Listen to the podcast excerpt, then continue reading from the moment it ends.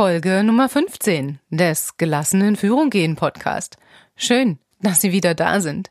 So richtig die Keule schwingen, ohne dass es weh tut? Das soll gehen? Na, ich denke schon. Bleiben Sie dran. Gelassenen Führung gehen. Der Podcast für moderne Unternehmer und Führungskräfte. Hören Sie regelmäßig, wie Sie entspannt Verantwortung übernehmen und Ihren Führungsalltag mit mehr Leichtigkeit meistern. Stark, wegweisend, gelassen. Der Impuls von Frau Schulz. Simone ist Führungskraft in einem mittleren Unternehmen, das ich gerade berate. Und neulich sitzt sie an ihrem Schreibtisch und schaut etwas bedröppelt. Ich frage, was ist denn los? Und sie sagt, ha, Wiebke, du musst mir helfen. Wie kann ich etwas humorvoller einfach die Keule schwingen? Ja, das ist eine gute Frage, eine sehr gute Frage, denn hat doch nicht nur sie selbst, sondern auch ihre Umwelt etwas davon, wenn es ihr gelingt. So haben wir uns also zusammengesetzt und Gedanken dazu ausgetauscht. Simone hat festgestellt, dass so manche Kritik, gerne auch bei jungen Kollegen, häufig zuerst auf Widerstand trifft und sie sich dann schnell in einer Diskussion wiederfindet, in der es eigentlich nur noch darum geht, wer recht hat und nicht mehr darum, welche Lösung die beste ist. Selbst wenn das nicht sofort offensichtlich ist, dass das irgendwie die eigen, eigentliche, die unterschwellige Diskussion geworden ist. Die Mitarbeiter rechtfertigen sich, warum sie es genau so gemacht haben und nicht anders. Die Führungskraft versucht dagegen zu argumentieren.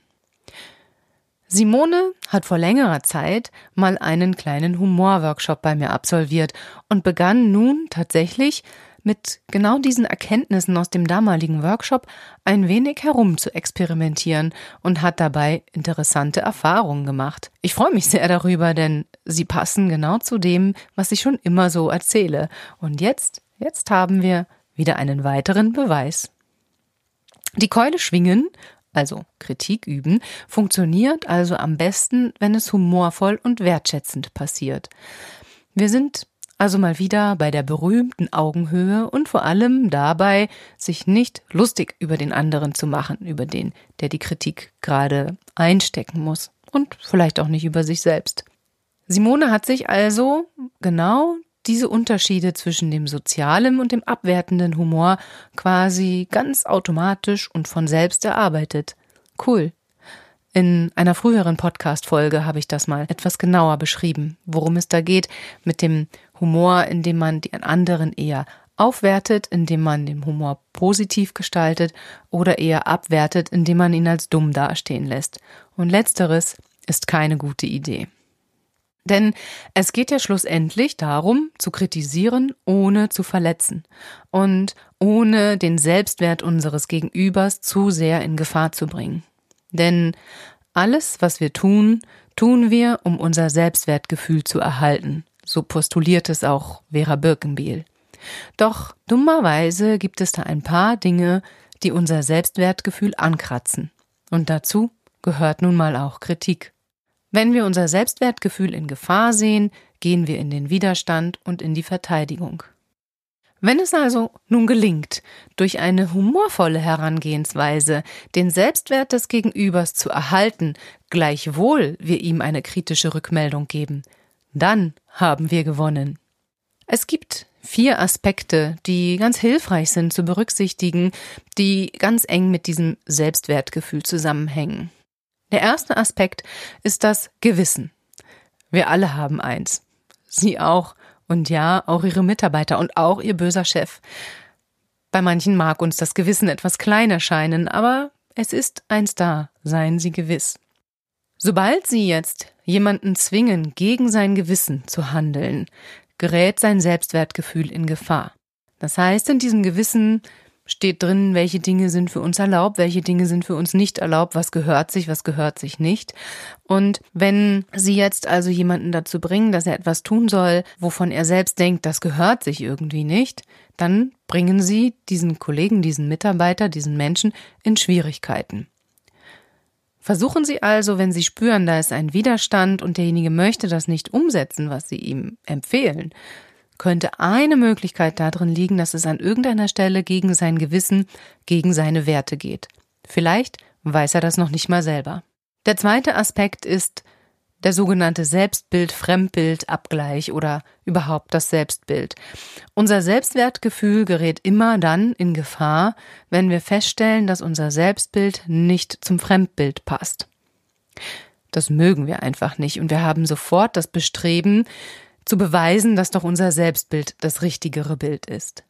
Wenn Sie jetzt nun also jemanden kritisieren wollen und möglichst wenig Widerstand ernten wollen, versuchen Sie an sein Selbstbild anzuknüpfen.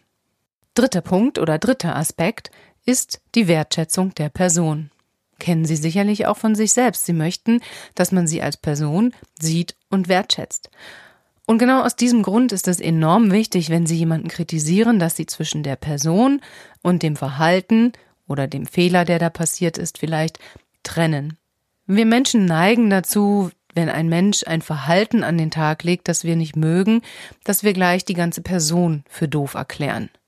Das müssen Sie nicht mal aussprechen, das spürt Ihr Gegenüber, wenn Sie das innerlich denken. Also atmen Sie einmal tief durch und zwingen Sie sich quasi dazu, das zu kritisierende Verhalten von der Person zu trennen, und genau in dieser Haltung gehen Sie dann in das Gespräch. Haben Sie auch gleich wieder, naja, fast schon gewonnen vielleicht. Vierter Aspekt Anerkennung der Leistung. Auch das kennen Sie von sich selbst. Auch Sie möchten, dass man Ihre Leistung anerkennt. Und auch Sie sind der Meinung, das, was Sie da tagtäglich in Ihrer Arbeit tun, ist eine Leistung.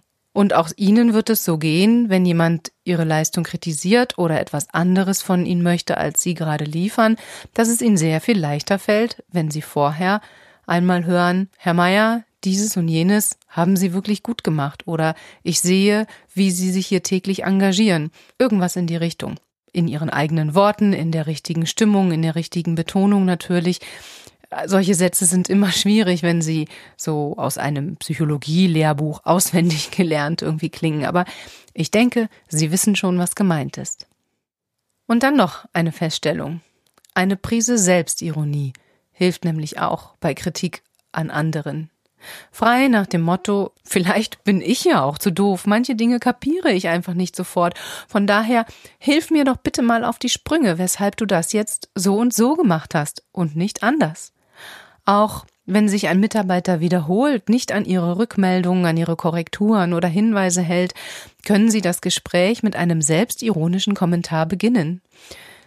Setzen Sie sich doch mal fünf Minuten vor dem Gespräch hin und denken Sie darüber nach, wie ein humorvoller, selbstironischer Einstieg in das Gespräch, das Sie gleich führen wollen, wäre. Ich bin mir sicher, es fällt Ihnen etwas Passendes ein. Selbstironie heißt übrigens nicht, da können Sie aufpassen, dass Sie sich selbst unbedingt als dumm darstellen sollen. Manchmal hilft es schon, seine eigene Bedeutung einfach etwas zurückzunehmen, sich selbst nicht ganz so wichtig zu nehmen, ein freundliches Lächeln aufzusetzen und zu sagen, hm, in meiner Welt sieht das irgendwie so und so aus, aber es ist theoretisch auch möglich, dass ich mich irre. Also, so rein theoretisch natürlich. Augenzwinkern. Finden Sie lustige Metaphern für das Thema, um das es gerade geht.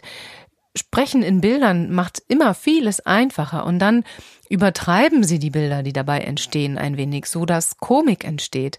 Dann können Sie nämlich auch gemeinsam über den Fehler lachen und die Lösung liegt plötzlich so nah. Sie können sich auch selbst als völlig übertrieben, als böses Kritikmonster darstellen. Ich habe jetzt wochenlang mit verbissenem Gesicht dagesessen und mir richtig große Mühe gegeben, irgendeinen Fehler zu finden, nur damit ich Sie kritisieren kann. Frau Müller-Lüdenscheid, glaube ich, heißt das dann. Auch hier Augenzwinkern. Und das geht natürlich nur, wenn klar ist, dass dem genau nicht so ist. Ich erinnere nochmal, Ironie ist, wenn man das Gegenteil von dem sagt, was man meint. Und Ironie funktioniert nur, wenn beide wissen, dass eben jenes Gegenteil gemeint ist. Und dann noch ein wichtiger Aspekt, der liegt auch bei Ihnen. Wie ernst nehmen Sie die ganze Sache gerade überhaupt? Und ist es wirklich so ernst? Ich frage nochmal, ist irgendwo Blut auf dem Fußboden? Gefahr in Verzug? Wenn ja, geben Sie klare Anweisungen und lassen Sie keine Widerrede zu. Wenn nein, entspannen Sie sich. Oder versuchen Sie es zumindest ein bisschen. Fragen Sie sich beispielsweise, macht die Änderung, die Sie da gerade wünschen, das Ergebnis wirklich besser oder nur anders? Wenn es das Ergebnis nur anders macht, vielleicht können Sie sich Ihre Kritik dann sogar verkneifen? Auch zu dieser Erkenntnis kam Simone eines Tages. Manchmal kann man seine Keule nämlich auch einfach mal stecken lassen. Wir können es drehen und wenden, wie wir wollen. Es beginnt mal wieder alles bei Ihnen. Es tut mir leid. Wie humorvoll sind Sie? Wie gut können Sie den Widrigkeiten des Lebens in einer heiteren Gelassenheit begegnen? Und wollten Sie da nicht schon längst mal besser drin werden? Dann fangen Sie doch gleich damit an. Mein Name ist Wiebke Schulz und ich bringe Sie gelassen in Führung. Wenn Ihnen dieser Podcast gefällt, dann erzählen Sie es weiter und hinterlassen Sie mir einen Kommentar oder eine Bewertung. Und bleiben Sie auf jeden Fall auch nächstes Jahr mit dabei, wenn es weiterhin heißt, gelassen in Führung gehen mit Frau Schulz. Bis dahin.